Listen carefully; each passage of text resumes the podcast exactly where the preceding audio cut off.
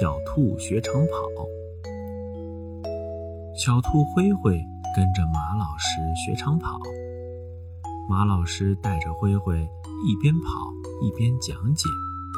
他们穿过了一片小树林，又越过了一座小山坡。不久，灰灰就累得汗流浃背了。他多么希望能够停下来好好休息一会儿啊！灰灰渐渐落后了，一不小心被一根树枝狠狠地绊倒在了地上。他这一下可摔得不轻，就连新买的裤子都磕破了。灰灰痛得大声哭了起来。哼哼哼！马老师听到了哭声，马上返了回来。说：“灰灰，坚持才能胜利呀！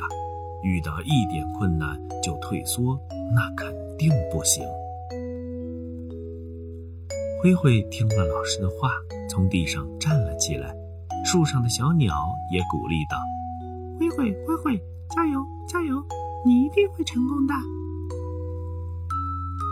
灰灰点了点头，擦干眼泪，继续向前跑。